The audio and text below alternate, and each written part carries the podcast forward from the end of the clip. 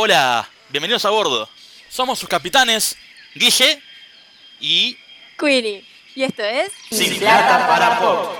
Bueno, ¿de qué vamos a hablar hoy? Hoy vamos a hablar de este peliculón que obviamente eh, había mucha, mucha ansiedad y muchas ganas de ver. Si escucharon el episodio anterior van a saberlo. Claro. Hoy vamos a estar hablando del rival de Vin Diesel para siempre y, y la pseudo rival de Scarlett Johansson. Y, y bueno, nada, se van de joda en un crucero por la jungla. Fin. Sí, si querés saber qué estaba haciendo The Rock mientras Toretto peleaba contra su hermano, estaba acá.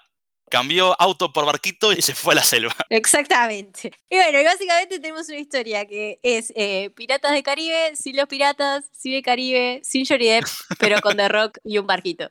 Exactamente. Pero es lo mismo. Muy parecido. Nada más y nada menos que Jungle Cruise, que tal, dije, el crucero de la selva pero realmente no tiene título en español. Es Jungle Cruise, así nomás. ¿En serio? Me fijé y, y no, no se quemaron. Jungle Cruise. Aquí cualquiera. No, ¿ves? Eso me parece cualquiera. Eso me parece cualquiera. A ver, tampoco digo ponerse como tipo los españoles diciendo que Rápido y Furioso es a todo gas. Pero igual. Sí. Bueno, igual, ¿sabes qué? Mejor eso a cuando dejan el título en inglés, pero abajo le ponen algo más. Onda, up. Una aventura de altura. Eso es lo peor. O sea, o lo dejas o lo cambiás. ¿No te parece? No sé. Sí, no, sí, queda raro, queda raro. Bueno, Cars. Cars quedó todo. No es autitos. O es autitos. ¿Es autitos? No sé en España. Todo es posible con España. ya te digo, a ver. Ojo, me acabo de enterar, no tengo idea, que en realidad en latino no se llama solo Cars. ah, Se llama Cars. Dos puntos. Una aventura sobre ruedas. ¿por qué todas son una aventura? todo tiene ¿Ves? esa aventura. Podría haber sido tipo Jungle Cruise, una aventura en la selva. Ponele, sí. Eh, no, mirá, en España es solo Cars. Alguien en España fue despedido por ese error. Eh, sí, hablando de autos y Rápido Furioso, tengo que comentar algo. ¿Qué? La vez pasada que decíamos, ¿dónde se puede ver Rápido Furioso? Porque ya no están en Netflix, ya no están en HBO Max. Bueno, estaba ahí haciendo una exploración de plataformas de streaming Sí. y nunca vas a imaginar dónde encontré la saga entera de Rápido Furioso. ¿Dónde? En Movistar Plus. Ah, basta. Basta. Ta, no, basta. Que obviamente no es gratis aparte. Ya te dije, es el peor sistema de cable que hay. Sí. O sea, ta, que, que, que me perdonen los zetas, pero no está bueno. También está el juego del miedo. O sea que ta, todo eso que se va, desaparece, no sabemos dónde está, aparentemente va a Movistar Plus. Es como el tu ITV, pero de las cosas que no entran en, en las plataformas tipo famosas de ahora, las plataformas de moda. Sí, pero pago. Claro. Ah, bueno. Aguante tu ITV. Aguante TV. Sí, sí, sí, por supuesto. Este canal está completamente vendido. Tu ITV en algún momento nos va a tirar algún peso. ¿O no? Creo que sí. O va a decir, no, nosotros hacemos todo gratis, no, no les vamos a dar plata. Mm, Mm. bueno, no sé, o sea, tienen que sacar plata de algún lado, ¿no? Supuestamente tienen todo ese sistema con anuncios y con no sé qué historia, este, como que de ahí sacan la plata y mantienen el coso y por eso es legal. Mm, O sea, como que las licencias para tener las pelis son posta. claro, sí, sí. Sí, sí, o sea, quiero aclarar por las dudas que es un servicio de streaming posta. O sea, no es piratería, o sea, no es un cuevana. Claro, Es todo 100% legal y oficial. dicen ellos. Yo les creo. Kuni, ¿te parece que alguien iría intentando hacer mentiras? Mm, tengo mis dudas. Bueno, eh, antes de arrancar, no sé, ¿tenemos noticias? Eh, Tenemos noticias. ¿Viste What If? Lo vi, sí, lo vi. ¿Y? Me gustó. O sea, es un episodio un poco, un poco básico, no varía demasiado de Capitán América. No. Pero bueno, es el primero también. Yo supongo que a medida que avance la serie, se van a poner un poco más viajados, ¿no? Asumo yo que sí, que después, tipo, no sé, nos van a dar algo más, ¿cómo decirlo? Jugado. Pero, ta, no sé, estuvo bueno, es un buen episodio igual, está divertida, la, o sea, Pei como, como el Capi está, está bien, Mm, eh, el traje me re gustó, Mm. Yo qué sé, y pasan ahí un par de cosas medio, medio inesperadas que están, me parece que están buenas. sí, sí, Me parece que es un universo más feliz igual también, dentro de todo. O sea, el machismo está, gente, sí, eso no lo hace más feliz. Pero ella pelea contra eso también, entonces está bueno. claro. No sé, me pareció copado, pero me pareció un toque básico. Es como Mm. contar la peli del Capitán América en media hora. Mm, sí, básicamente. Sí, A lo mejor, si, si creemos que lo amerita, cuando termine la serie, hacemos un episodio dedicado a ella. sabelo. Así que eso puede pasar. No sé, yo digo que sí. ok. Ya, ya de entrada. Lo que tengo que decir es como que siento que, que está bueno que Disney se la juegue a hacer cosas animadas con esto de, de- de los superhéroes. Sí, tal Me cual. parece que tendría que haber más de esto. Sí, Favor, vos sabés que vi una, ni siquiera la leí, soy el titular y dije, está, no. Pero vi una, una review de, de What If que el titular decía, vale la pena verlo, aunque sea animado. Es tipo, ¿qué te pasa, Gil? No hagan que el animador interno de Guille se enoje. Por favor, gente. Ah. Mira, y te digo más, te digo más. Hasta ahora, la mejor película de superhéroes jamás hecha es animada. ¿Cuál? Batman, la máscara de fantasma. Ah, sí, está buena, pero discrepo. Me gustó más la nueva de Batman, la de, de Long Halloween. Por lo menos la Mm. parte 1, que fue la que vi, me gustó pila. Mm, no la vi todavía, pero... Pero, pero está bien, pero está A ver, no voy a decir que La Máscara del Fantasma es una mala película porque está de paz. Y va a venir tipo una horda de nerdos de internet a matarme. No estoy diciendo eso, estoy diciendo que la nueva me gustó un No, toque bien, más. está Capaz bien, que me la tengo que refrescar a, a La Máscara del Fantasma. Pero está. Sí, yo que sé, ¿qué más hay? Sino así de super... ¿Qué? Los increíbles. Spider-Verse. ¡Ah! Claro, cambio mi respuesta. Cambio mi respuesta. Totalmente cambio mi respuesta. Sí, no, no, no, no. La mejor peli es Spider-Verse. Por lejos. Me encanta. A mí también me encanta. Yo la, la pondría un poquito por abajo de Batman, pero tipo, apenas. O sea, son detalles. Cualquiera de las dos son geniales. No, me quedo toda la vida con Spider-Verse. Está bien, muy respetable, la verdad. Lo que pasa es que ahí también ganan los efectos, la animación, el cuidado. Claro. Tien- pa, tiene mucho. Qué buena que está. Está. Sí, igual capaz que, esto es raro, pero capaz que la de Batman me gusta más con películas de superhéroes, pero capaz que Spider-Verse me gusta más como película, así en general. ¿Se entiende? Sí, se entiende. Discutible. no, mentira. Todo lo quiero discutible. Este, no, no, se entiende, se entiende. Este, estoy de acuerdo. Y ta, y como película de la jungla, ¿cuál dirías que es la mejor? Eh, la mejor es eh, George la Selva, con Brendan Fraser. George, George, George of the jungle, strong as he can be. Pensé que ibas a decir tipo el libro de la selva y que, y que- sí, a ver, tipo la peli animada, el libro de la selva que está de más y todo eso, pero estoy increíblemente de acuerdo, sí. George de la, de la selva está de más. Además tiene la canción. Un clásico. Tiene a Brendan Fraser, tipo, siendo Brendan Fraser, que es muy divertido y Sí. está todo bien. Sí, estoy, estoy- Que por cierto, es- eso cuenta como noticia, está haciendo un esperado regreso. Ya hace una voz en la serie de un patrol, que la recomiendo mucho. Y ahora va a estar en una película dirigida por Scorsese. Así que acá estamos muy felices por él. Brendan Fraser entra, me parece, en la categoría de amigos del podcast, ¿no? Junto con Taco Waititi. Sabelo. Bien. No, lo quiero mucho. Lo que pasa es que tiene, tiene un montón de pelis que te- siento que es un poco, no sé si underrated. Tipo, ta, por él está Monkey Bone, que para mí está de más. No me importa, no me importa lo que diga internet, no me importa lo que diga la crítica. Es una excelente película, está de más. Es del mismo tipo al que Tim Burton le, le robó Eh. eh, todo el crédito de. Digamos el nombre, Henry Selleck. Exacto. Que es el señor que está atrás de Coraline También. y que está atrás de, bueno, Jimmy el Durazno Gigante y de Pesadilla antes de Navidad, ¿es en español? Sí. Sí, está. La de Jack. El extraño mundo de Jack. Ahí está. no, Sí, acá se llama así porque ta, pintó cambiar el nombre. ahí va. Bueno, es un extraño mundo. Sí. Vive Jack ahí. De Jack. Yo qué sé. La lógica. claro. Y, nada, y le fue re mala esa película. Le fue re mala a y para mí está, es- no sé, está. La banco. La vi, Mm. la vi hace relativamente poco. La vi en pandemia, la vi el año pasado y fue tipo, sí, esto está bueno. Queenie, ¿qué no viste en pandemia? No tengo idea. Vi, vi mucho. Todo. sí. y ya de por sí miraba mucho. Fue como, bueno, está, esta es la oportunidad para ponerme al tanto con todo. no sé. Mm. Vos no digas mucho, vos sos igual. Eh, Por algo estamos haciendo esto. Sí. O sea, fue como tipo, tenemos todo este contenido en nuestra cabeza, tipo, vamos a hacer algo relativamente productivo con eso. claro. Brendan Fraser, que nunca olvidemos que estuvo en La Momia, obviamente, y que en. La Momia apareció el Rey Escorpión, y que Rey Escorpión Sí. era ese 3D, CGI, mocho de The Rock. Maravilloso. Sí, sí, y que después tuvo su propia película donde está oficialmente de rock y tipo la, y la parte de, de escorpión es la, la que se vuelve CGI después, creo, no sé. Hay que mirar eso, tipo las peores películas de The Rock. Sí, bueno, que aparte, eh, no solo que está de rock también, sino que, no sé, no sé a vos, pero a mí esta película me recordó un poco a, a la momia. Sobre todo al principio, cuando están en la biblioteca y eso. Sí, a ver, tiene eso que tienen las pelis de aventuras, donde tipo, no sé, la protagonista o el protagonista están en un espacio, por ejemplo, acá en la biblioteca, y tienen una pelea este, comiquísima donde se trepan en una escalera y tiran libros y tiran cosas y, suena música de aventura de fondo, como que estuvieran ahí en el medio de la jungla, pero en realidad están tipo en un cuartito. Y es tipo, oh, pasan cosas. Siento que es como ponerle, suena la música de mi pobre angelito de atrás, ¿entendés? Y es tipo, y está poniendo las trampitas y es tipo, "No, Claro. nada". La pelea coreografiada que no tiene sentido, que es tipo, ¿por qué se va a subir a la escalera? Va a seguir peleando desde ahí cuando en realidad tiene piernas, podría correr y ya está.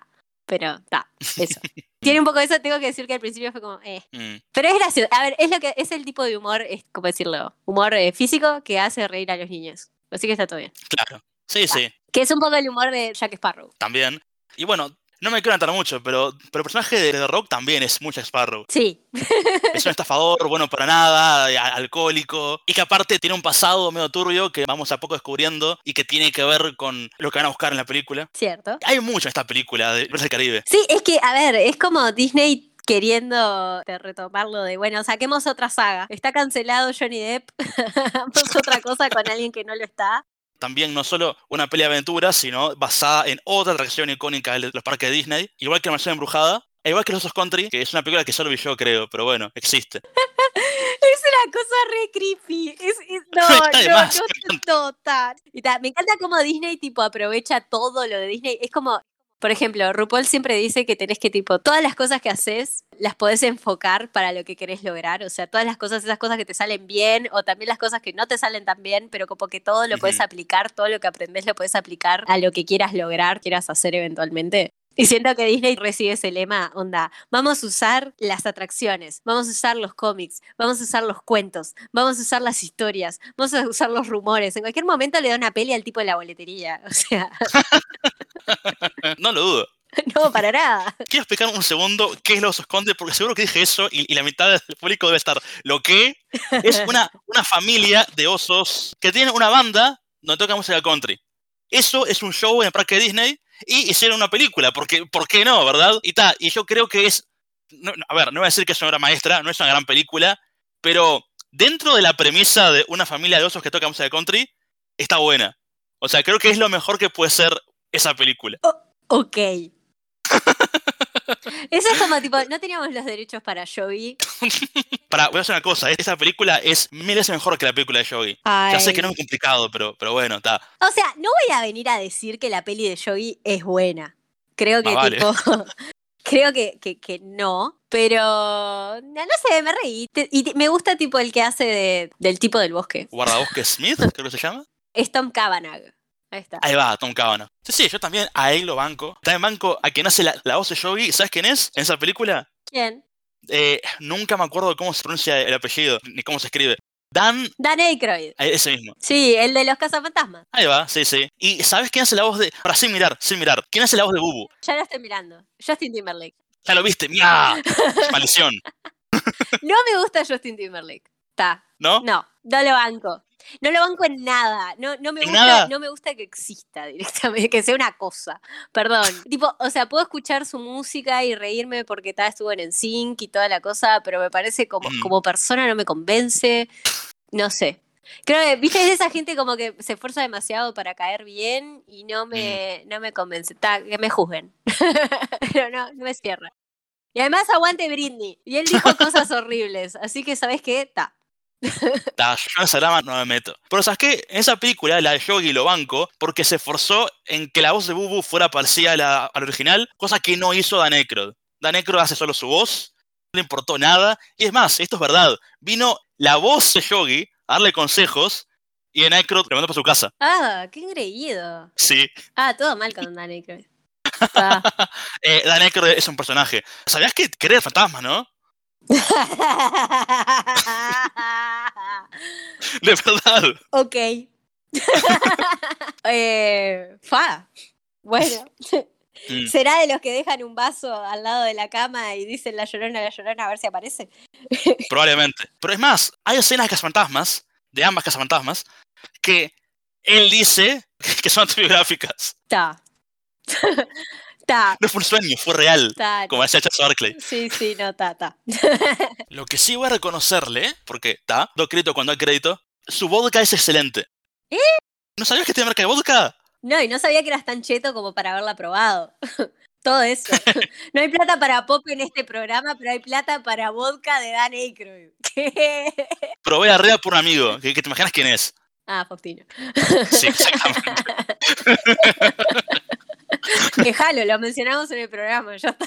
Dale. Saludos, Faustino, se está oyendo. Cheto. Pero te juro que ese vodka es riquísimo, eh, el mejor que probé en mi vida. Y aparte, se llama Crystal Skull Vodka y la botella tiene forma de calavera de cristal. Está de más. Ok. Igual está, ahora me cayó mal, o sea, está. Yo qué sé. Está. Ahora nunca vas a tomar su vodka. No, ahora no, ahora no. Ahora que menospreció al tipo que le ponía la voz a, a Joey por andar a saber cuánto tiempo, es como, ta, no da. Sí. Y que diga que los, los cazafantasmas es autobiográfica, me, me- me muero. ¿En qué momento hubo un tipo gigante de malvavisco destruyendo Nueva York? Bueno, capaz que esa parte no. Capaz que esa parte no. ¿Un fantasma en la heladera? ¿De qué estamos Eh, hablando? puede ser. ¿Qué le pasa? Te juro. La parte que creo que dice que le pasó fue cuando un fantasma le baja el pantalón y ah, hace cosas. Está, De verdad. está. Todo esto a raíz de los, de los osos country. No Eh, sé cómo decir acá, una pero. cosa. Eh, Dan Mm. Aykroyd, deja la droga. Deja el vodka. Deja el vodka. que- Estamos re hablando de la peli de hoy. Sí, claramente teníamos un montón de ganas de hablar de esa película, porque hablamos de cualquier otra cosa. Pero todo esto vino por los osos country, que quiero decir, curiosamente vi esa película, pero no tomó Rowland, que también está, está inspirada en un parque de Disney. Eh, que, que está, eh, Sí, la peli de George Clooney que nadie miró. Pobre George Clooney, entró en un ciclo en, un- en algún punto donde tipo dejó de ser relevante. Pobre. es la edad. Sí, hizo como la última, la gran estafa que a nadie le importó y fue tipo, ta, ok. La última que recuerdo de él eh, es. eh, ¿Cómo se llama la película? No me acuerdo el nombre. Eh, Hail Caesar. Ok, no, estaba pensando en una, creo que es un poco anterior. Este, ¿Cómo se llama? El del espacio. A la de Gravity. Gravity, gracias. Pero no está casi. Muere enseguida. Bueno, ah. Spoiler. Spoiler de hace como 90 años. Está, pero. Gravity, película que solo vale la pena para ver en el cine.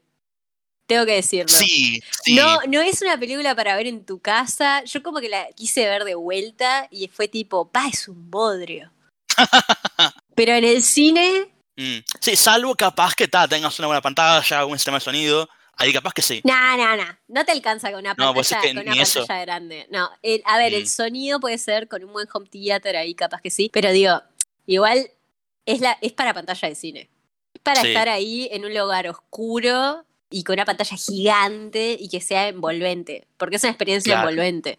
Está, a ver, yo estuve re de acuerdo que ganara el Oscar y que toda la cosa, me pareció como que todo tenía sentido en su momento, pero es una experiencia para cine, no es una experiencia para tu casa, para mí. Sí. Pues no tiene el mismo efecto. En tu casa estás viendo como la, la historia. Es un poco lo que decíamos la semana pasada, es un poco al revés de lo que decíamos de El Padre o de la de Mm, Frances McDormand, no me sale ahora. No me la- Sí, Nomadland. Y Nomadland, que es como, ta, son historias. Entonces las historias las podés ver en tu casa y emocionarte con la historia y toda la cosa. Pero cuando es como, se trata como del, del ambiente y del ambiente que genera, me parece que hay películas que, ta, que son, es para la pantalla gigante, no es para... Claro. Bueno, a ver, y eso que acá la vemos en el cine normal, que nos queda otra. Imagínate cómo hubiera sido ver gravedad en IMAX. ¿Para qué más que haber estado? ¿Cómo no hay un Ah. IMAX? De nuevo, insisto con que este programa este, junte dinero eventualmente para tipo el primer Sí. IMAX de Uruguay. Yo quiero, quiero ser accionista de esto. Hagamos un Kickstarter ya para el, el IMAX de Uruguay. Totalmente. Tipo, Uruguay necesita un IMAX. Esto, esto es una vergüenza. Sí. A ver, somos un país que no tiene ni montaña rusa. ¿Te das cuenta? ¿Cómo puede ser un país que tiene parque pero no montaña rusa? Es una vergüenza. ¿Ya no hay montañas rosas? Y, y no, la, la que había era en Parque Rodó. O sea, está, estamos en Manzana. Ay, pero no cuenta. No cuenta. Claro, montaña rusa así de verdad está la Parque Rodó y la sacaron hace un par de años. Sabía que la habían sacado, pero no sabía que era la única. Y, y sí, ¿dónde, ¿dónde más hay? No tengo idea, yo qué sé. Hay más departamentos acá. Nosotros vivimos en, en la, Sí, en una amiga de. O sea, a ver, Uruguay es diminuto y nosotros vivimos tipo en el lugar más diminuto de todo Uruguay. Está más importante por, por razones. No le digas ta, yo- yo importante, que- la gente de- del interior se puede sentir afectada. El Ah, pero- pero lo- lo es, ¿no? es, es la capital. No, igual, a ver, pará, tengo que decir algo. La montaña Sí. rusa esa, menos mal que la sacaron porque era un peligro. Yo vi esa montaña rusa cuando era niña. Esto no, no es relevante para nadie más que para la gente de acá, pero no importa. Eh, el tema es que la montaña esa estaba desarmada desarmado, o sea, todos los fierros, los palitos, las cositas, los engranajes y toda la Mm. cosa, y estaban tiradas en el pasto del parque. Todas las piezas arriba del pasto, no había, no había tipo una lona, una tela, no estaban envueltas, estaban tiradas ahí. Estuvieron tiradas meses, vino la lluvia, vino el invierno y después la armaron. La desconfianza que me dio siempre esa cosa que encima sonaba cada vez que tipo eh, había un carrito arriba y hacía así, era tipo, alguien va a morir en esta montaña rusa, se va a poner tipo destino final. Lo- siempre lo pensé y aparte de que de por sí le tengo un toque de, de cosa a la altura, un toque bastante, este, ta, ponele que no, que nunca me iba a subir y, y mucho menos habiéndola visto toda desarmada, pudriéndose de óxido, o sea, no, gracias. A mí nunca me importó. Yo me subía siempre porque yo vivo al límite. Eh, no lo dudo, Guillermo, vos, es como sos vos, o sea, Sí, soy extremo. en realidad sí. Te subiste, te subiste al kamikaze, al, al que es tipo, te, te- te da la vuelta a 360. No, me subí no, tres veces por lo menos. horrible. Yo mirándote desde abajo, tipo, ah, mirá qué bien. ahí va ahí. Eh, Re estamos hablando de la peli de hoy. sí, no, eso tiene que ver porque es, es un parque, ¿ok? Jungle Cruise es un juego en un parque, tiene que ver. Pero pará, antes de empezar, tengo una noticia que es relevante, no al episodio, pero sí a la continuidad del podcast. ok. Porque es el último capítulo en la saga maravillosa de Emma Stone y Disney, que empezó, eh, no sé, hace varias semanas cuando vimos Cruella. Y es que Emma Stone, al igual que Scarlett Johansson y Emily Blunt, está enojada con Disney por el tema de las ganancias de la película, de que iban a ser las entradas de- para el cine, y al final fue a Disney Plus. Sí. Bueno, resulta que recién, recién, recién, tipo ayer de noche, salió la noticia, como todo tiene arreglo en esta vida, si tenés plata, Emma Stone hizo un acuerdo a puertas cerradas con Disney por Cruella 2. Ok. Sí, bueno, está como todo. sí, lo que vos dijiste, la plata soluciona todo. Fue tipo, Emma, callate, no digas más nada, te pasamos dinerito por acá. Qué horrible. No, a ver, o sea, si consigue un buen acuerdo, bien por ella, ¿no? Sí, es verdad. Capaz que dejó media sola Scarlett, pero bueno. Capaz que no eran amigas, yo qué sé. Mirá, si lo eran, capaz que ahora ya no. claro. Esperemos que si Emma consigue un buen trato, que también lo consiga Scarlett, ¿no? Espero una que, de esas. espero que sí, porque honestamente yo tenía ganas de seguir viendo esa Black Widow, aunque fuera un espejismo de otro universo. Me gustaría que lo arreglaran y que quedara todo bien. A ver, también capaz que es más escándalo mediático que lo que realmente es. Puede ser, puede o ser. sea, re puede pasar eso. Y que en realidad nada que ver, están tipo arreglando los números y ya está. Y que, nada, me gustaría que esté todo bien, pues yo quería ver a Black Widow, tipo, aunque fuera como, bueno, es una cosa de otro universo y es una, ¿no? Está, Mm. me gustaría que, que estuviera. Así que, por favor, Onda, no sé, me gustaría que, que se arreglaran una bien y que, no, y que no se pelearan para siempre. Pero bueno, que Ah. pase lo que tenga que pasar, yo qué sé. ¿Qué pasa? También pasar, sí. Y bueno, y, y la otra conflicto era Emily Blunt por Jungle Cruise, de la cual ahora sí vamos a hablar, ¿ok? ¿Y, cuál es- y, en qué, y en qué quedó lo de Emily Blunt? ah, eso ni idea. Ah, ok. No, de eso todavía no tengo, no tengo noticias. No, no, no, no. Pero bueno, está. Emily Blunt está junto con The Rock y otra gente en Jungle Cruise. y otra gente. Y otra- bueno, ah, perdón, Jack Whitehall, eh, Paul Giamatti. Sí. Que aparece, aparece dos veces. No, yo estoy. Pará, quiero decir esto porque uno de, Mm. lo- de los villanos, el de Miel, es un comediante español que se llama Dani Rovira. Y estuve Ah, tipo idea. toda la. Sí, está de más. Y estuve toda la peli tipo, es Dani Rovira. Es Dani Rovira. Después aparecieron los créditos y obviamente, porque no me dio para ponerme a buscar en el momento, esta gente.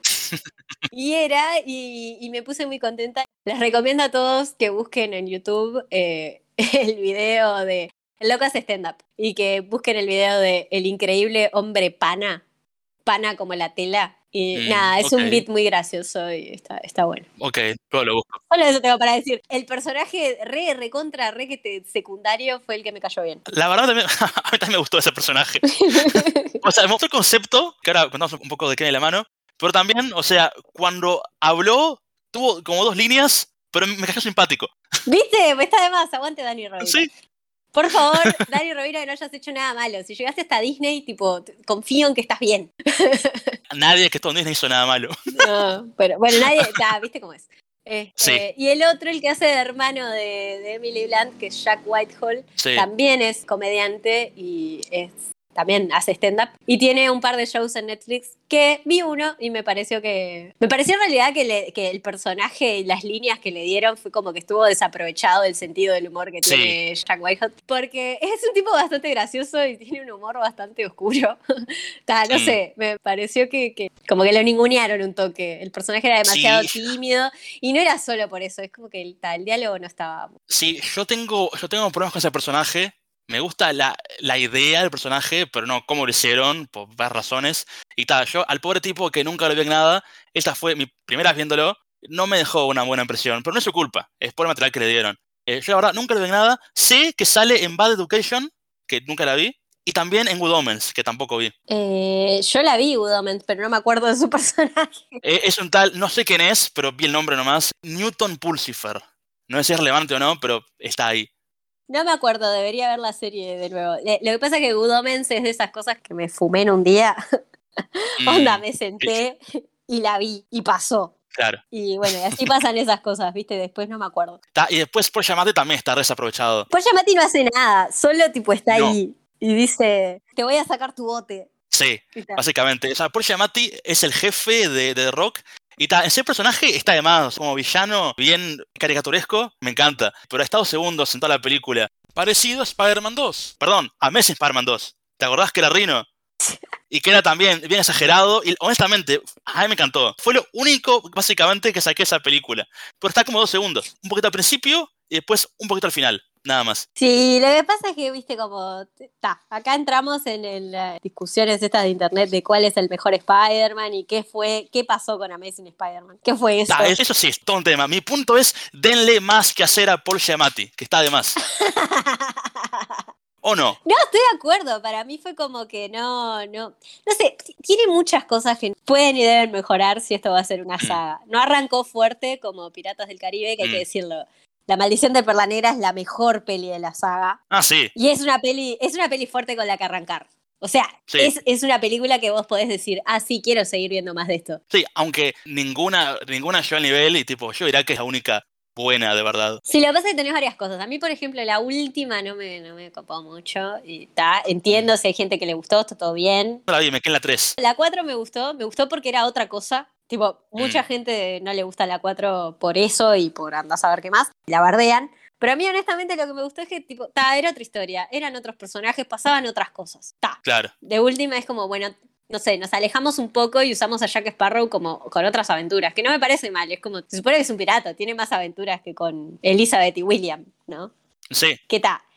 Pero una cosa que vos me comentaste, y que me parece que tenés razón, es que, claro, Jack Sparrow funciona muy bien como personaje secundario. Mm. Cuando le empezaron a dar más importancia, es como que está también un poco como que. sí. En la 1 tiene tanto impacto que hay mucha gente que no se acuerda que en realidad él no es el protagonista. No es su película. Él está ahí, está de más. No, la peli es la de, de los personajes de Orlando Bloom y de Keira Knightley. Claro. Pero está. Por eso es que funciona también. Pero con protagonista, mm, sí, no, no. Para mí no. No es por ahí. Para mí es tipo, es los pingüinos de Madagascar. Es esa cosa que está atrás.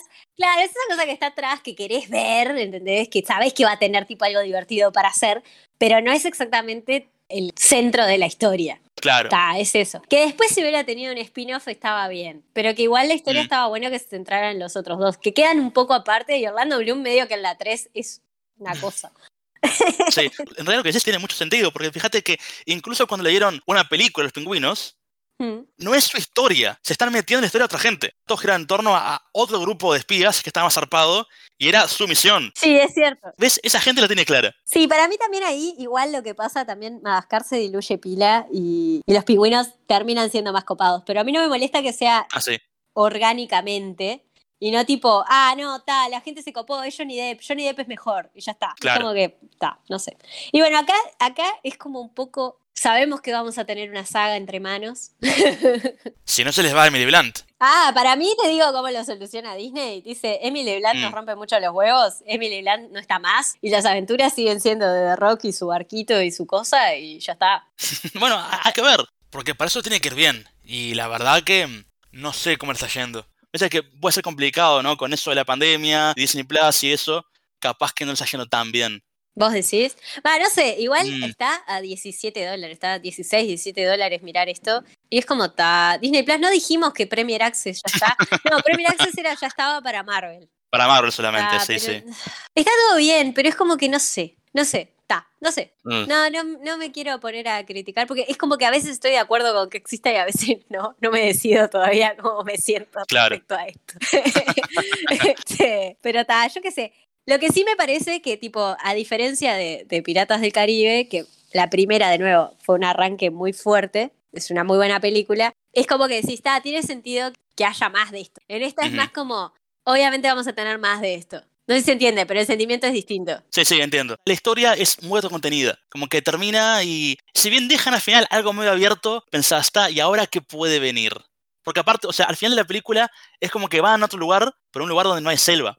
Entonces decís, ok, ¿qué van a hacer después? Y va a tener selva de vuelta y va a volver al barco. Y... Claro, o sea, van a ir a ese lugar y después van a volver al Amazonas. Sí, sí, sí, o a otro lado, pero van a andar en barco de vuelta y va, va a ser, ¿entendés? Para seguirlo, medio que se van a. ta, van a pasar por alto el final, me parece. Mm, O van a meter la excusa de ta. De nuevo, depende de lo que quieran hacer. Si quieren seguir usando a Emily Blunt, o sea, si quieren que siga participando de, de la saga, bueno, tendrá tipo, tiene que ir a averiguar y a buscar otro objeto para el museo que, en el que está trabajando en X lugar. Y está la historia, el rumor, la, la leyenda. Y si no, lo que pueden hacer es que si ta, no quieren que esté más ella, bueno, se va a centrar en él y aventuras nuevas en otro barco y, y de Emily Blunt nadie sabe. Ni No, funcio- no funcionó, exacto. Vamos a ver.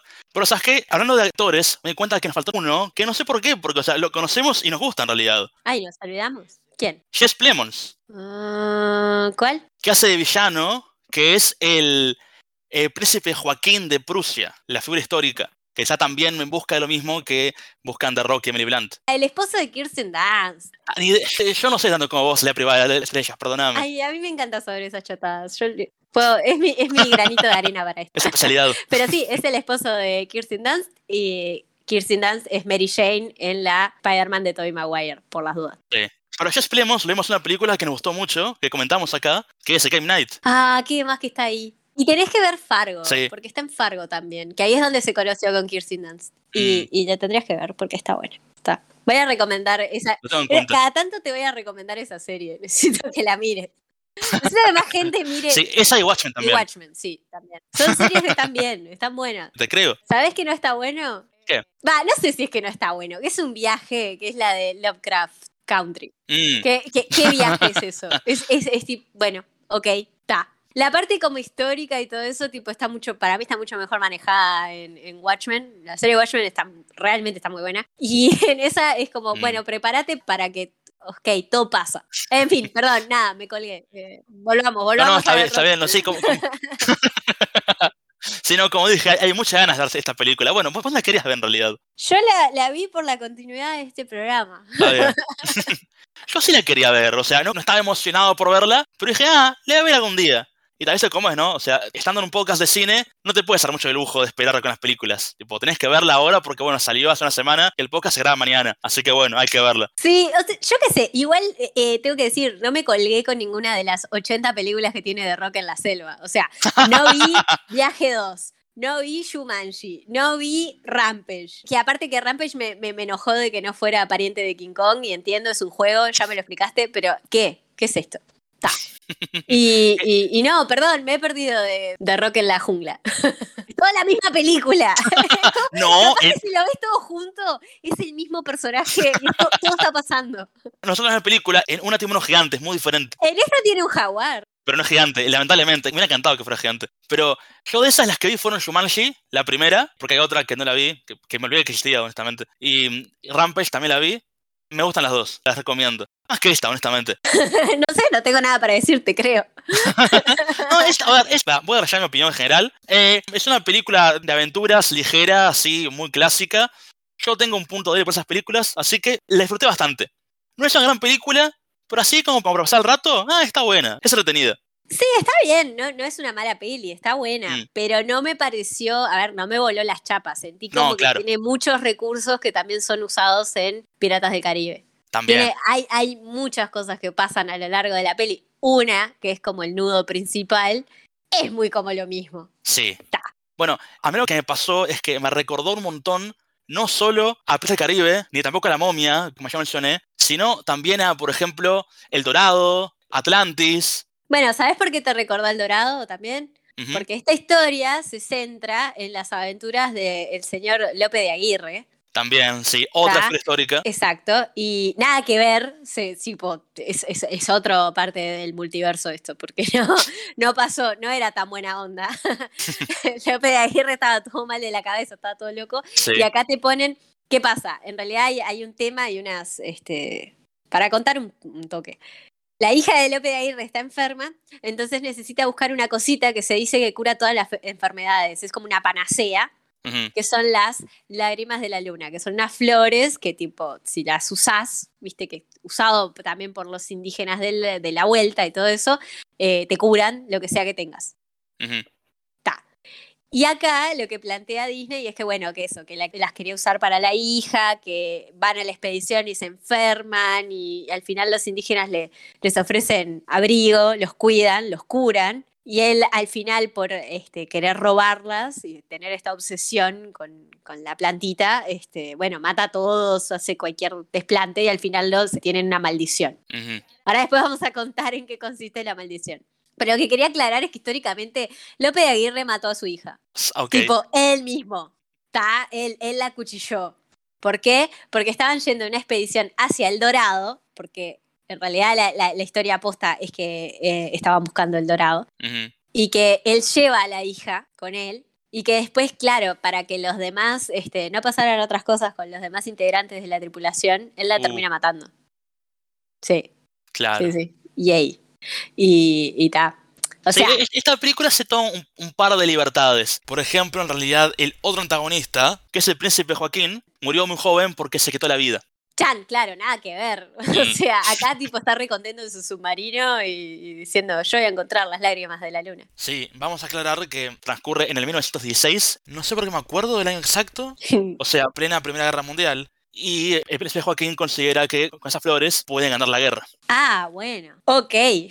Como que nunca entendí cuál era su propósito, solo más que tenerlas porque eran la posta. Ok. Bueno, bien por él. O sea, lo dice, pero lo dice en una línea de diálogo, así que no te culpo. Sí. Por tal- la cosa es que, o sea, a ver, todas esas películas que mencioné, claro, todas son homenajes también a, a películas clásicas de aventura, como puede ser, por ejemplo, La Rana Africana, de la que esta película agarra mucho. Así que entiendo que sean muy parecidas, capaz que a veces demasiado parecidas, pero también luego pensé que tengo que ser justo, ¿no? Porque esta película no es para mí.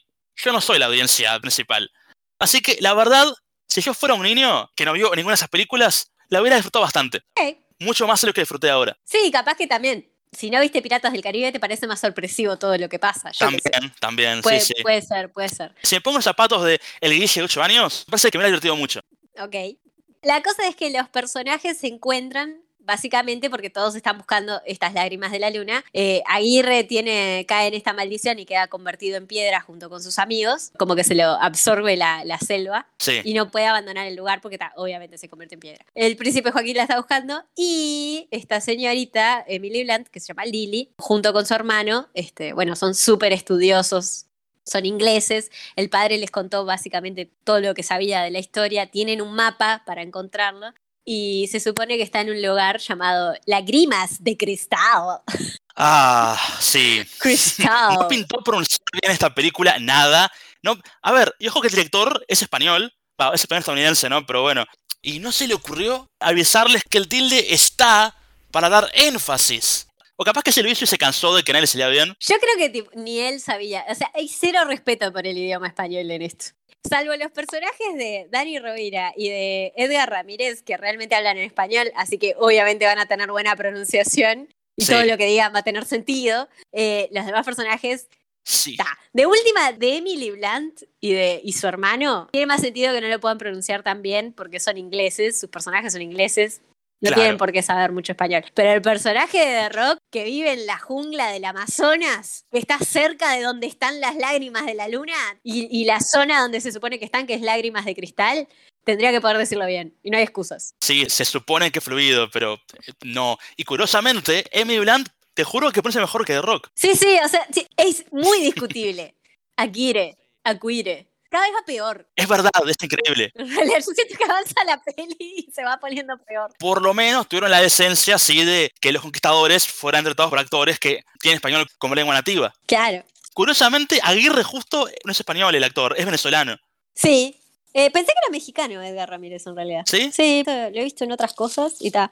Me copa, me parece, me parece un buen actor. Me parece que lo tendrían que usar para más cosas. Mm, creo que vi en nada. Eh, ay, tiene una que es una bizarrada, eh, que está Keira Knightley, que se Mm. llama Domino, Ah, y es idea. básicamente una modelo que se retira del mundo del modelaje y se mete como en el mundo de- de- del peligro, por decirlo así. No sé si era. No sé cómo, no sé qué opinar de la peli.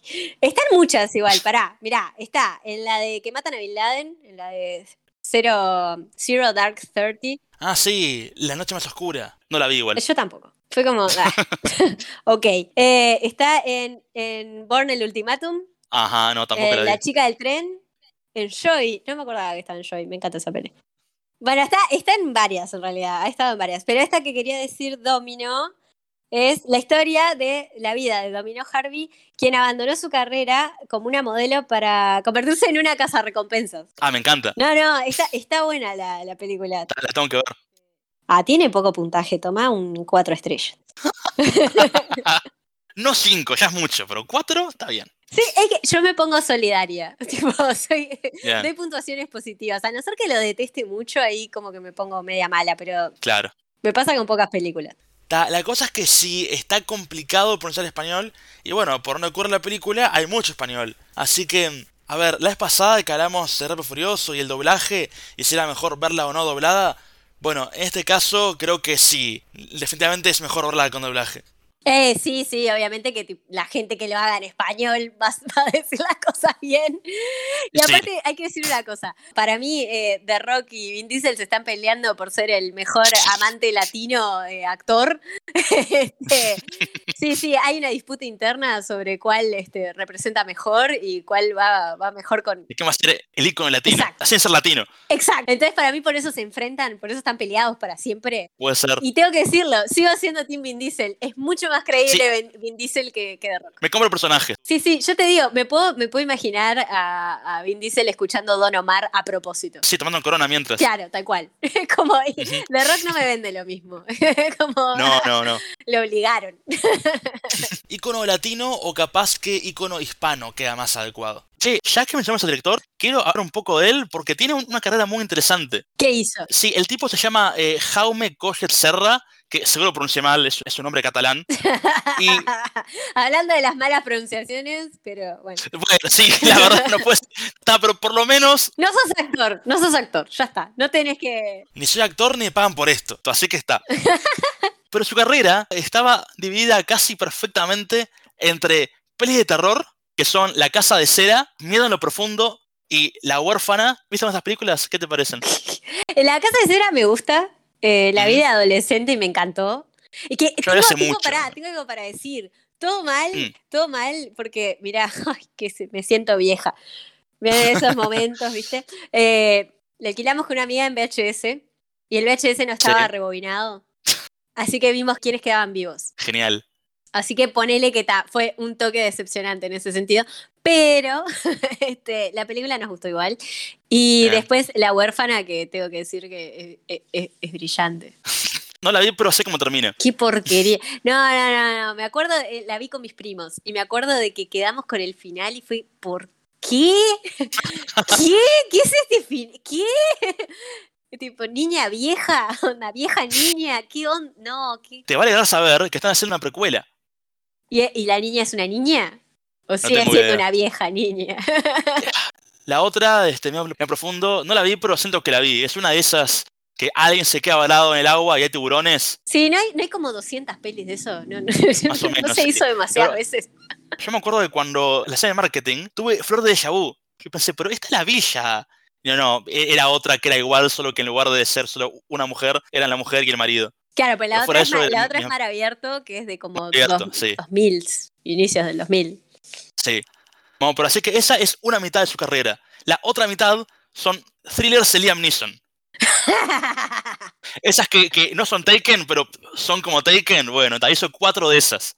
Tiene ese dudoso honor. Buscó implacablemente muchas veces muchas cosas. Y mucha Sí. gente. Y, no sé por qué Disney decidió que era el más indicado para hacer Jungle Cruise.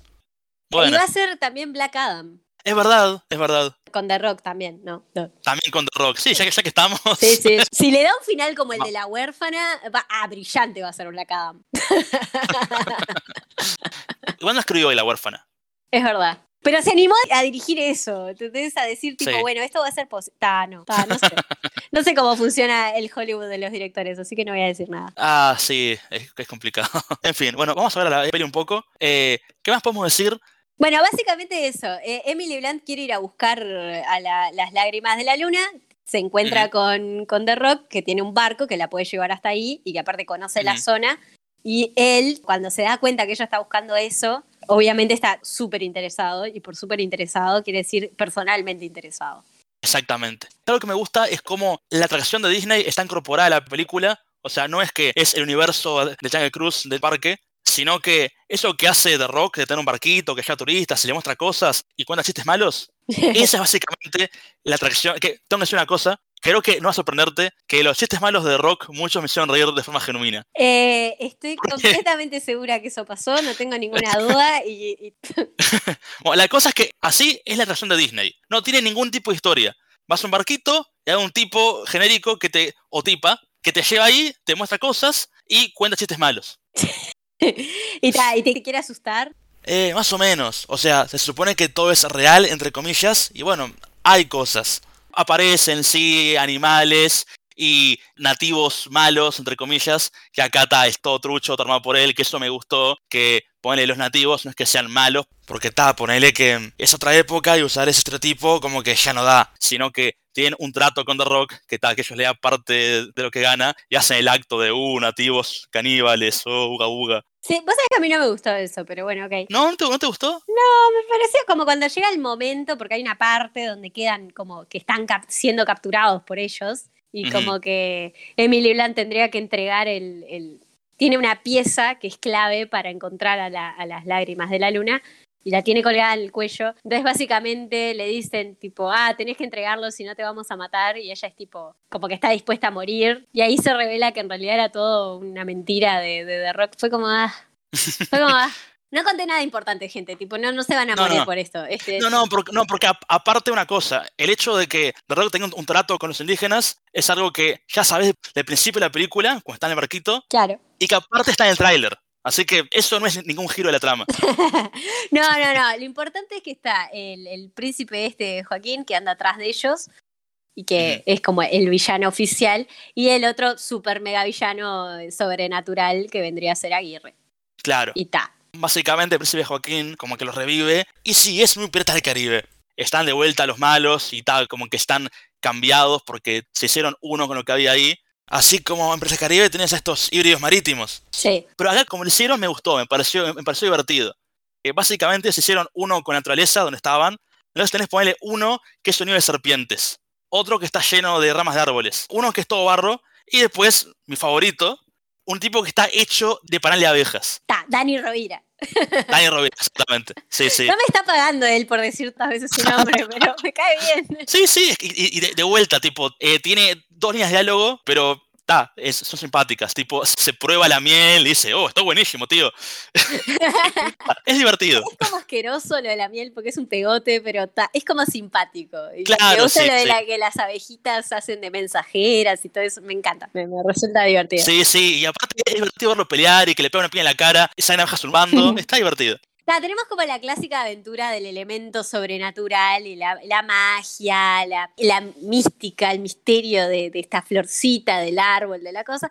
Tiene toda esa vuelta que es interesante y de nuevo, si están al cohete, mírenlo, está, está bien. Sí, sí. Es- es- en ese no, de, de nuevo, no vamos a tener, no tenemos un, un gran este, guion, no pasan este, cosas muy extraordinarias, pero está bueno, es una historia simple en Sí. ese sentido. Sí, The Rock es lo, para mí es lo que falla, tengo que decir. ¿Vos decís? Porque cumple su función. A ver, como tiene dos partes, tiene dos dimensiones el personaje de Rock. La que es tipo el capitán de- del barco y que anda por ahí con su jaguar y que divierte a la gente y Mm. todo eso, me parece que eso está muy bien y encaja mucho con lo que es de rock. O sea, me parece que está, que está bueno. La otra parte, que es la que no voy a quemar, es la que fue como, mm, "Ta, no, entiendo. no Disney, no. Hubieran elegido otro actor. Sí, ahí hacen algo con él que la verdad no me pareció nada creíble. Y aunque no me molesta necesariamente y ta, tiene como su cosa divertida, eh, sí hubiera querido ver más del rock estafador. Sí, sí, no sé, siento como que le, que, eh, ¿sabes qué siento en realidad? Sí. Siento que la contraparte no era necesaria. Mm, Siento que esa otra parte, que de nuevo, esa otra parte que no vamos a quemar, porque somos buena gente, eh, siento que eso, tipo, no era, no era tan necesario. La historia Mm. hubiera funcionado igual con que él solo fuera, tipo, el chanta del barco. claro. Está, me parece, porque aparte iba bien con, me parece que quedaba bueno, quedaba divertido que fuera uno Mm, más. No claro. hacía falta el doble giro. Sí, puede ser. O sea, a mí es como que en realidad me gusta la idea, pero capaz que justo con The Rock no. No, no, no. Tendrían que haber usado, o sea, tendría que haber jugado Disney. A ver, ¿qué pasa con esto de, de agarrar nuevos talentos? Eh, hay, hay que, hay que vender, hay que vender con el nombre, hay que vender. Solo Marvel lo hace, solo Marvel se la juega. Pasa claro, o sea, al iniciar una franquicia nueva, Eh. el tema es que, o sea, en Marvel lo pueden hacer porque, tipo, ya la marca está muy establecida, ¿eh? es como, es Marvel, la gente lo va a ver igual. Pero con una franquicia nueva, viste, tienen miedo. Pero ponele. Bueno, sí, ta, tenés, tiene sentido, tenés razón. Porque iba a dar el ejemplo de Thor, pero sí, en sí, tipo, si te gustaban los cómics de Thor, ibas a ver igual la película Claro. de Thor, así que sí, está. Y aparte que Thor le hicieron después de Iron Man, Iron Man 2 y Hulk. Entonces es como, está, Sí, Hulk, el Hulk que se fue igual. el Hulk se fue, sí, sí, exactamente. Pero está, este, para mí lo que falló en realidad fue no tanto de Rock y tampoco Millie Blunt, estuvieron bien los dos por separado. Lo que falló para mí fue la química entre ambos. Cuando tenían escenas los dos juntos, sobre todo cuando se suponía que tenían algún momento emotivo, que se conectaban y eso, para mí no funcionaban bien. No tienen buena química escénica. No sé, para mí me pareció como una historia de amor tan genérica que fue como, ok, lo acepté. La- mi cerebro sí. dijo, ah, ok. Obviamente esto va a pasar, es la historia que nos quieren contar, fin. No, no me lo cuestioné tanto, eh, pero Mm. puede ser, puede ser que tengas razón. Para mí, tío, ¿quién sobró? Sobró el hermano de Millie Blunt, Jack Whitehall. Ay, pobre Jack. Y sí, que aparte, lo tengo que decir, es el primer personaje gay de Disney, otra vez. Y, a ver, esta por lo menos dice que es gay. O sea, no lo dice así, lo deja muy implícito, pero tipo, se, se entiende que es. Que ta- de última, por la época de la película, o sea, la época en la que transcurre, es entendible. Pero honestamente, para tener un personaje gay así, no sé, capaz que no tenerlo. No, porque en realidad la única premisa que tuvo es, sos el hermano de Emily Blunt y además sos gay. Sí, No tiene más profundidad, no hay más exploración del personaje. Es más, en un momento de la historia el personaje desaparece. Tipo, no está. Y tipo, y no te estás preguntando, ¿qué estará haciendo? Sino que no está. Siguen Emily Blunt y The Rock por su lado y de repente te lo muestran y decís, ah, es verdad. ¿Qué pasó? Y quedas como ahí, como que no tienen, no le dan la oportunidad de tener su momento en la película. sí, tiene un, un poquito al final cuando pelea contra Joaquín, pero es muy poco. Ah, está bueno eso. Está, es cierto, pero no tiene, no, para mí no tiene el momento tipo heroico, como esa parte donde pasa No. algo, sino como que lo quieren usar como comic relief porque le molesta Sí. el calor, el jaguar la tiene contra él, eh, la naturaleza también, y es como, está, pero podríamos haber hecho otra cosa, gente. Sí, quería eso, ¿no? De que me molestó un poco que el personaje gay fuera tan estereotipado. Porque, o sea, todo el chiste del personaje es que es muy delicado y es muy amanerado y es frágil y débil y es gay. Es tipo, ah, no sé. Sí, que le tira, le tira la ropa ahí al inicio este, Sí. de rock porque le dice, ah, señorita, no puedes llevar todo esto que, no sé, se nos va a hundir el barco. Y le dice, no son mis maletas. Y lo muestran a, a- a Jack que venía atrás. Está, no sé. Sí, muy pedorro. Todo. Y también lo usan para chistes de doble sentido. Hay una parte donde dice, em, ¿por qué no mordes mi palo? Y después de eso dice, me pongo detrás tuyo y te la agito. No, no está bien, no está bien. No, no, no. No, y aparte de Rock dice, no, no, no, no, no, no, deja. Y otro dice, no, no, no quise decir eso. Es como, ah, vamos arriba. Tiene sentido en contexto, no pienso decir cuál es. ¿Quieren saber cuál es? Miren la película o se mueren con la duda. No hay de- demasiado que hacer la película, ¿no? Yo creo que ya dijimos, más, dijimos todo lo, lo que nos interesaba, ¿no? No sé, ¿tenés algo más para decir? No, que vamos a ver otra cosa, ya está. Sí, Basta de rock en la jungla con la remera beige. es increíble. Hay un montón de películas donde está vestido igual. O sea, el tipo iba de un set a otro y no se cambiaba. Claro, no, no, era tipo, tengo que irme a la otra película, me quedo con esto puesto, ya está. Sí, sí. No, y son varias, y no solo de la jungla. Por ejemplo, en esa del rascacielos que hizo, creo que estaba vestido como en alguna otra. La de la pata, no, no. No, la cantidad de, de, de- para, esa película es mortal. La cantidad Ah. de funciones que tiene ese pie ortopédico. No, no, no, es, es genial. ¿La viste? O- o es La vi, la vi. Ah, ¿la viste? No, ah, la yo, vi, ah, la yo vi. no, no es para, no, no Me es para tanto. senté y la vi, la disfruté. ¿Sí te gustó? No, no estoy diciendo que me gustó. Estoy diciendo la disfruté. Ok, tienes razón. No es lo mismo, porque no es lo mismo. Cuando algo te gusta es como, ah, lo vería de vuelta, ah, qué más que estuvo, no sé qué. Claro. Para que la gente entienda mi, mi, mi rango. Si la disfruté, la disfruté. La miré, no la vería de vuelta. Pero ta, estuvo bien. Para lo que es, cumplió. Ok, te entiendo. Ta. Te entiendo. Como esta película. Bueno. Para lo que es, cumplió. ¿Cómo es la película? Cumplió, Sí, ya sí. está. Sí, Este, o sea, está, está divertida, digo, mire, o sea, si, si les copa la idea, mírenla. Capaz que no en el cine, va, o sí, aproveche de ir al cine antes de que la Delta nos cierre todo de vuelta. sí, yo qué sé. Pará, tengo que decirlo. Lo Mm. más lindo de toda la peli eh, son los créditos. ¿Está? Lo dije. Ah, sí. Lo dije. La- los dibujos de los créditos, si, si alguien la quiere ver este, por el arte, está de más. Es mejor que toda la peli. Ah, hablando de cosas que se ven lindas, otras que no tanto, ah, tengo que decir que tiene buenos paisajes por donde corre la película, pero no sabías, que dato curioso, Mm. la película transcurre en el Amazonas, pero se filmó en Hawái. Sí, no sé. Oh, Bueno. Mm. Bueno, ok. Y otra cosa que tengo que decir, apróntense para ver muchos animales CGI. Ah, me encanta. Tengo que decirlo. Yo no apoyo que haya animales de verdad en los sets de filmación. Siempre la pasan mal, siempre hay accidentes. Por más que te pongan el aviso, ese cartel de ningún animal sufrió ningún daño. Nah, mentira, no te creo nada. O sea, no, no, no. Después de lo del tigre de Life of Pi, ya está. Mm. No, no, no. Sí, no, a ver, Basta. no digo como algo malo. Eh, yo no digo que sea mejor tener animales de, de verdad, para nada. Aparte de última, tiene mucho más sentido en esta película que en Cruella con los dálmatas. Tipo, ¿por qué no eran de verdad? Eso nunca. Hasta el día de hoy no lo entiendo. Pero bueno. Pero está, este, yo lo digo porque sé que a mucha gente le puede molestar tener que ver tanto CGI, porque sí, a ver, la tecnología todavía no está ahí. eh, Te das cuenta. Sobre todo los delfines, Eh, a mí me pasó más con el jaguar. ¿sí? El jaguar, el pelo brillaba ahí un toque rarito de vez en cuando y todo eso. Pero está, a Mm. ver, si estás sumido en la, en la historia y en la aventura, no te importa. Ya está. No, claro. Y es re adorable. Está todo bien. Eso es verdad, eso es verdad. Me gusta que el animal tiene más personalidad que muchos personajes que andan en la vuelta. Tengo que decirlo. Es cierto, es cierto. Hay una parte don- donde eh, toma vino el jaguar y, y tengo que decir que me sorprendió que esta película tuviera tanto alcohol como tiene. Digo por cómo es últimamente Disney con el tema ese. Ah, con los consumos. Sí. Ay, está, no te ponga policía, Disney. No, por ejemplo, en el Dumbo de Tim Burton, que Dumbo no se emborracha y al revés le quitan alcohol de donde está él. Eh, así que sí, a veces ponen policías. Y acá, acá no, o sea, acá hay alcohol, toma Jack Whitehall, toma The Rock, toma el Jaguar. Hay uso liberal del alcohol en esta película. Me sorprendió. Para bien, para bien. Sí, no sé, a ver, ¿viste cómo, viste cómo son? Depende de la productora que esté metida, depende cuántos permisos tienen. O sea, está. Sí. Teóricamente para la época tendrían que haber, o sea, el personaje de Emily Blunt tendría que ser fumadora, por ejemplo. Es verdad. Porque era, porque era no una moda y toda la cosa, o sea, sí. Y, y Sí. no se sabía.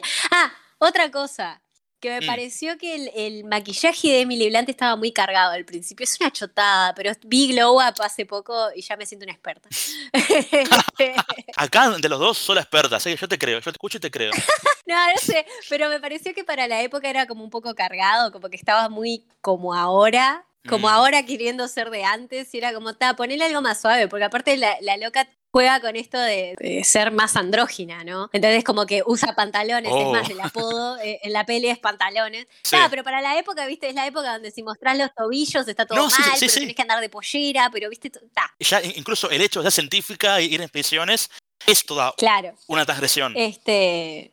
Y bueno, está, to- todo ese, de nuevo, hay mucho machirulismo este, que va acorde con la época, pero me pareció como que el personaje de ella no necesitaba igual estar maquillada o muy maquillada.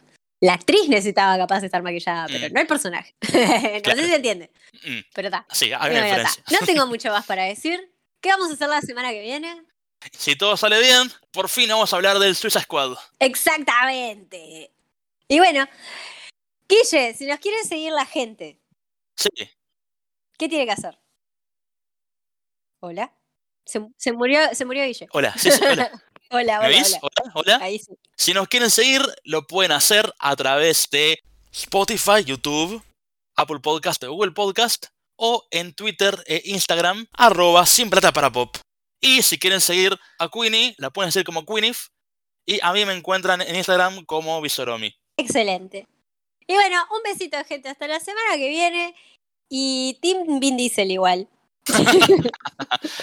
la vez pasada, porque ahora eh, nos estaban haciendo un toque famosos con las cinco personas que nos escuchan y nos dejan comentarios. Eh, No puedo y hubo alguien que nos dejó eh, el comentario Team Vin Diesel. Ta, ya le respondí igual, pero quiero decir que esa persona sigue estando en lo correcto. Bien, Y que todos los que piensan igual están en lo correcto. Así que está. Y después de haber visto esta película, sigo siendo Team Vin Diesel.